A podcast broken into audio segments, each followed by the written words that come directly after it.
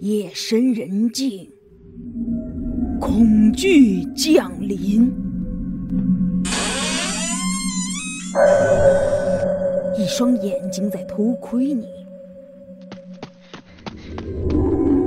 一个身影在跟随你，让你魂飞魄散的深夜广播，带你聆听从未有过的听觉体验。欢迎收听《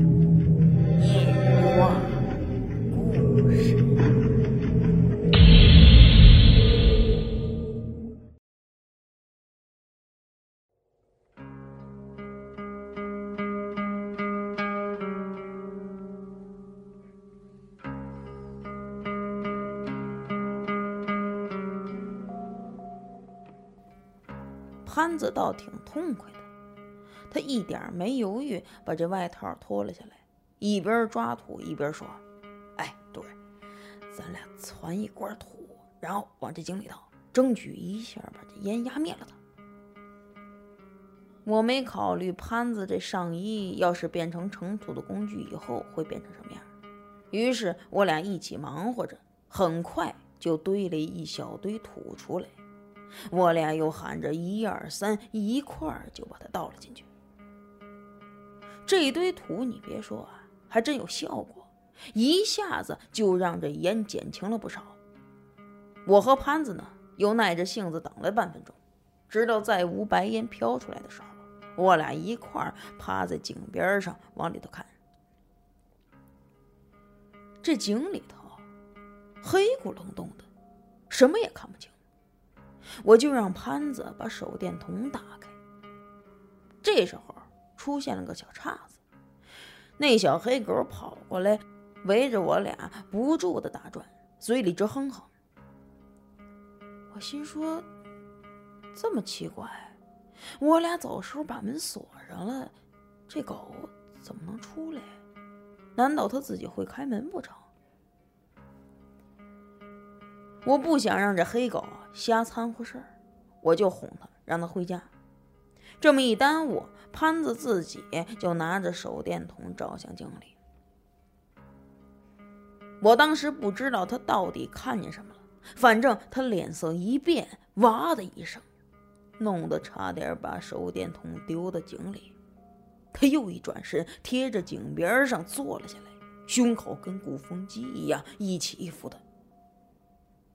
我纳闷儿，他蹲在那边是干嘛呀？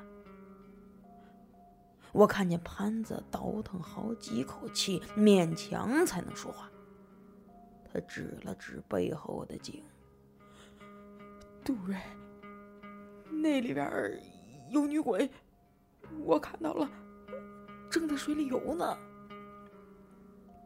我当然不信他说的，把电筒抢过来，壮着胆子照了照井里。这里头是有水，不过我怎么没有看见女鬼的影子？我很纠结的又看着潘子，问他是不是看错了。潘子摇了摇头，跟我念叨：“杜瑞啊，我觉得咱扛不住啊，这村子里真他妈吓人。”看得出来，潘子这次是真被吓住了。要是再不采取什么措施，他整不好都得精神失常了。我想给潘子提提气，就想了个法子，跟他说：“你等着，我去屋里把绳子取来，你拽着，我下井里瞧瞧去。”我取绳子也用不着多长时间，就这样，潘子还不敢单独待着，紧跟在我后头一起回去的。我取的这绳子是临走之前那个李警官提供的，是特制的，虽然很细很轻，但是特别耐用。尤其这绳子上每隔一段都系着一个大活结，便于握着借力。我把绳子捧回来的时候，那小黑狗已经跑到一旮旯蹲着了，它瞪着我俩，我也没理这黑狗。先让潘子把绳子一端系在腰上，又让他脚踩在井口，慢慢的给我顺绳子。我把另一端系了个大扣子，就跟钉子裤一样套在双腿里。要说这井啊，直径挺大，我双手平行的撑着井壁，就这样还有点碰不到边儿。我又一个大劈叉，让双腿也踩在井壁上。我试着往下溜，剩下的呢就只能靠潘子了。他虽然心里头还有点没缓过劲儿来，但是他能配合我。刚才从外面往里看，这井还真没有那么吓人，但是一旦身在其中的时候，我这心里也跟着砰砰的跳上了。这井里头一片漆黑。我觉得整个人全被黑暗包裹了，尤其是那井壁还特别的滑，摸起来呢，让我想到自己正摸着一具冒了脓的尸体一样。趁空的时候，我把刀别在腰间，因为这样要真遇到危险，我还能第一时间拿起刀来反抗。估摸着过了一支烟的时间，我才下了一多半的距离。然后我不断的给自己打气，说再坚持一下就到了。可就在这个时候，我突然听到上面传来一阵微弱的鬼笑声，我心里一突突，心说：糟了，他怎么出现了？我还想抬头跟潘子说让他稳住呢，不过没等到这时候，我就觉得。这绳子一松，整个人不住的往下落。我试着不让自己往下滑，可是无能为力。我眼睁睁的看着自己吐了下去，扑通一声，就砸在了水里。我心里那个狠，心说潘子，关键时候你他妈怎么掉链子呀？不过好在这井水不深。我挣扎了几下，站起来的时候，发现他才起我胸口那么深。但是，我心里特别的警惕。我缓了缓神儿，就急忙贴着边缘站好，还把刀握在手里，静观井内的动静。这一井的水一直在荡漾，打在我胸口上，忽上忽下。弄得我不由得一阵想打颤，但过了一会儿，也没见有什么怪异。我稍微放下心来，又抬头看了看，潘子，潘子，我心说我自己总不能一直在这井里泡着吧？既然没什么发现，那也该让潘子把我拽上去。我本以为潘子又在井边躲着呢。但是我喊了半天，他也没露面我急了，甚至着急之下，我又往前走了走，扯着嗓子继续喊。可我这么一走，突然就觉得这腿上被什么东西给绊住了。但等我把它拎出来的时候，忍不住哇了一声。这他妈竟是头发，至少有一尺长的女人头发。我脑袋几乎瞬间短路了，心说：这怎么还有这玩意儿啊？我立马缩了回去，贴在井壁上，眼睛瞪得大大的，四下打量着。这一次，我真是被吓住。我咋心里还一直担心，怕突然间有个女鬼从水里爬出来往我身上扑。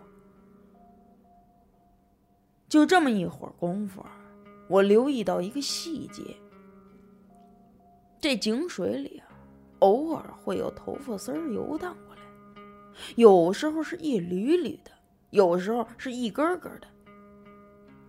我有个猜测，踢腿扫了扫，不得不说。这水里藏的头发还真不少，几下子我就捋出了一把来，而且被我一搅和，还把一个烂篮子给弄了出来。这篮子底部都漏了一大洞，看架势好像是被人烧过。我联想着之前的事儿，心说：难道这井里冒烟，就是因为有人把头发装在篮子里烧着丢进来的缘故？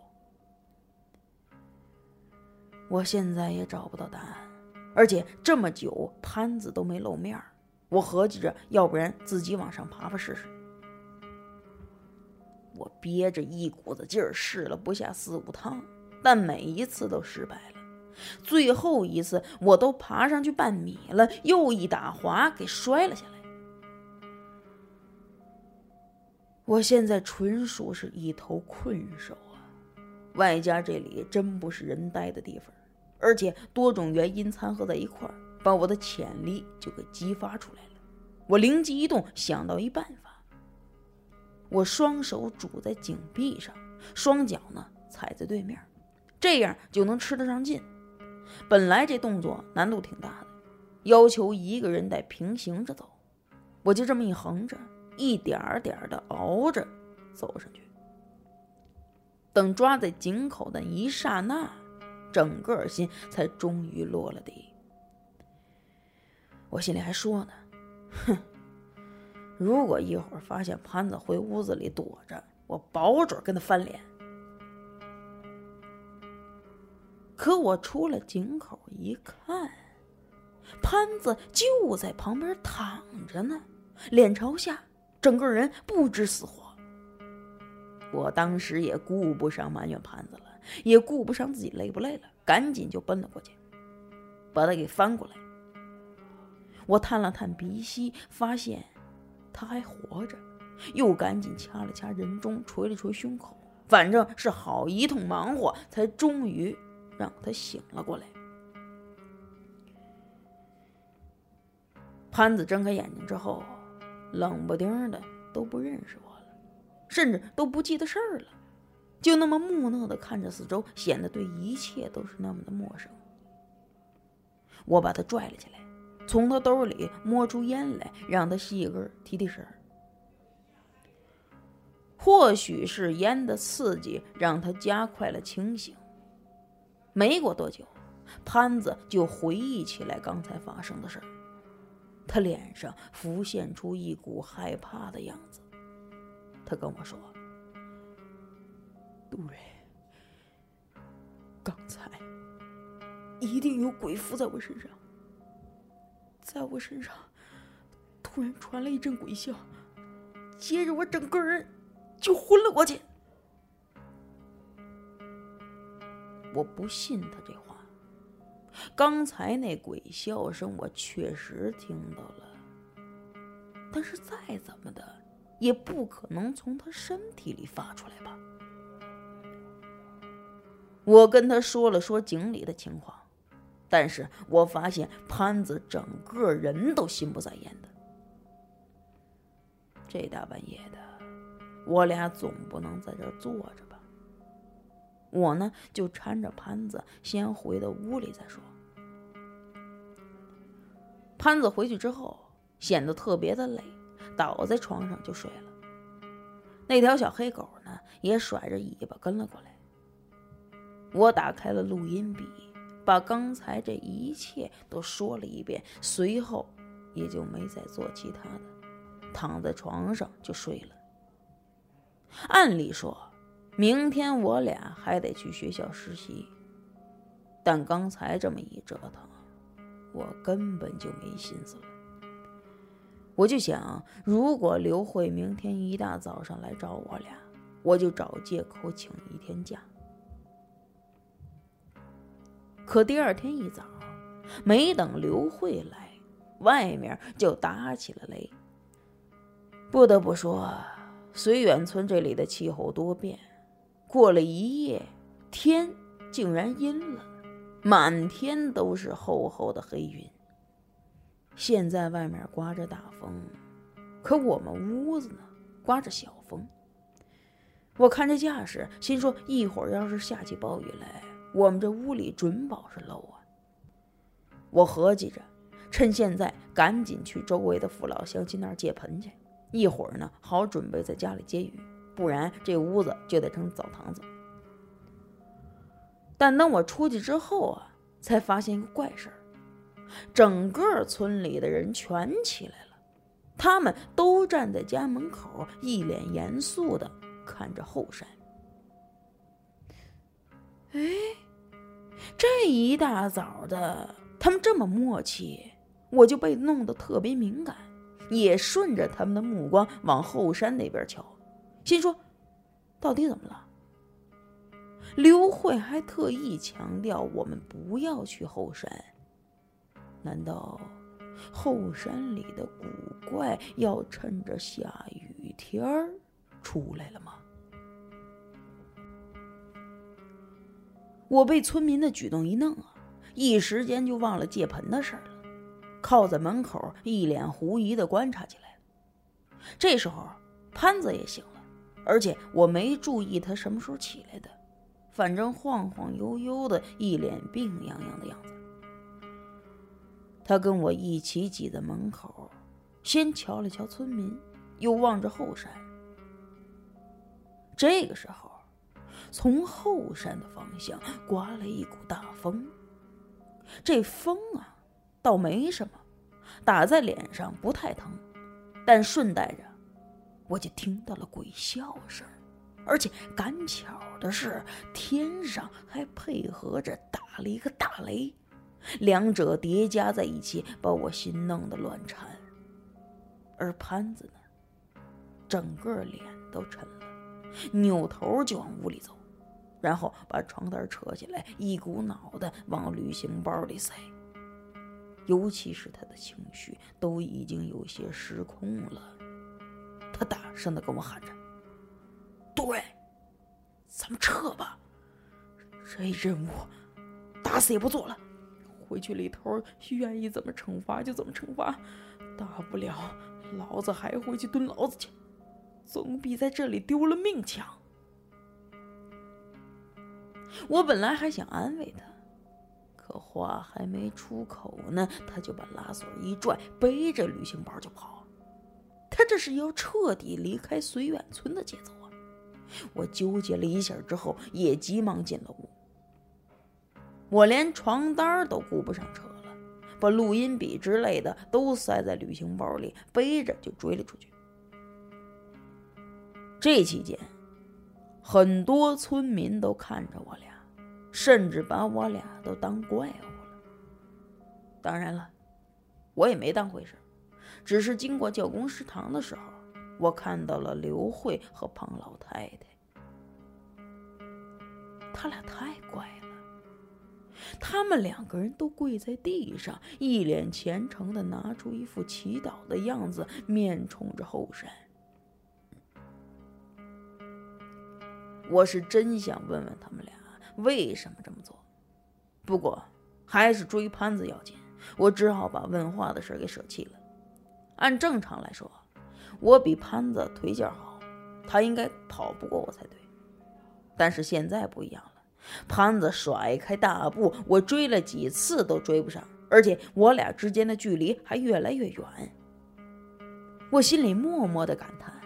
心说：“现在就不是战争年代，不然潘子这脚底抹油的功夫，保准是地地道道的逃兵。”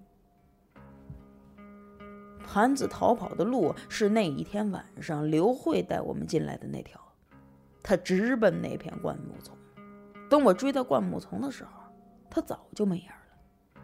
这时候我身子也都湿透了，眼前也被雨水浇得模糊。我心说。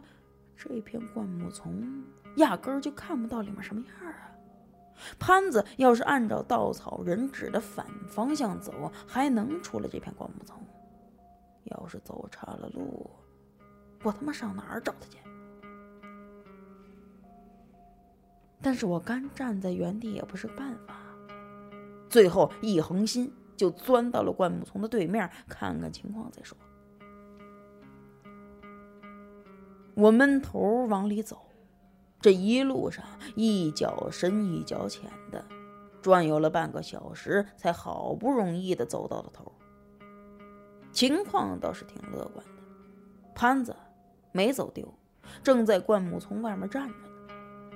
只是他手里握着刀，拿出一脸戒备的样子，望着眼前的一个陌生人。这个陌生人打着一把雨伞，身上呢还穿着一件黑色的风衣，连风衣帽子都扣在脑袋上。他冷冷地看着潘子，在我出来的时候，他又扭头看了看我。虽说有帽子盖在他脑袋上，但是我还能看清楚他的相貌。我看完第一眼的评价就是，这人简直是孙红雷的翻版，都是小眼睛、小鼻子、小嘴儿，不过五官结合在一起，又一点都不显丑，还那么的爷们儿。一双大长腿，身材流线感十足。另外，我看他这身打扮，不像是绥远村的村民，甚至他这身风衣很像我的同行。我怀疑他也是线人，心说：难道是李峰给我俩派帮手来的？但是我没敢问的那么直接，就试探的来了一句：“李峰。”如果他真是李峰的人，肯定明白这俩字什么意思。但是，他没反应，也不接我的话，又扭头看着远处的土路，冷冷的说了一句：“下暴雨了，路上会被淹的。你们想出去，至少得等一周后才行。”随后，他就把伞收了起来，往灌木丛里钻。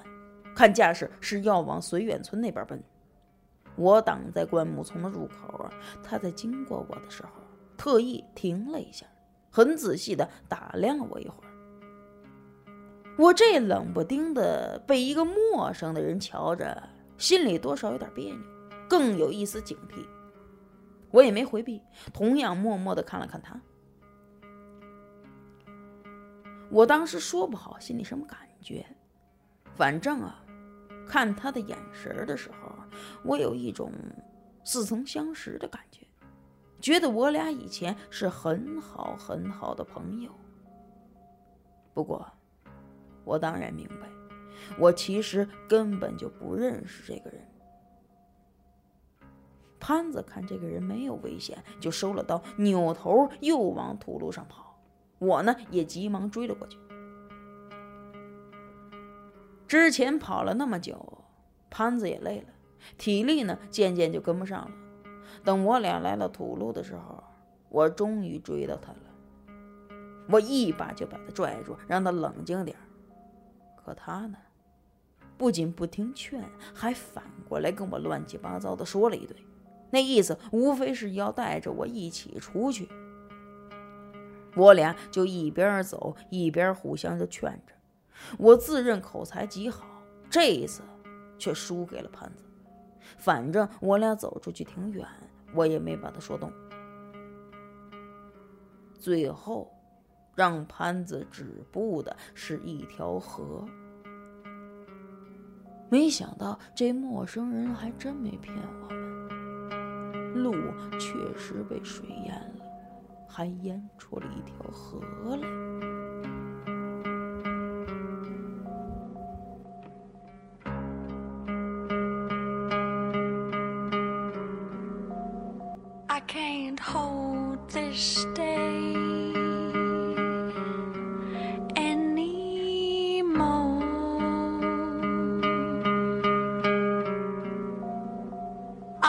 Understand me anymore.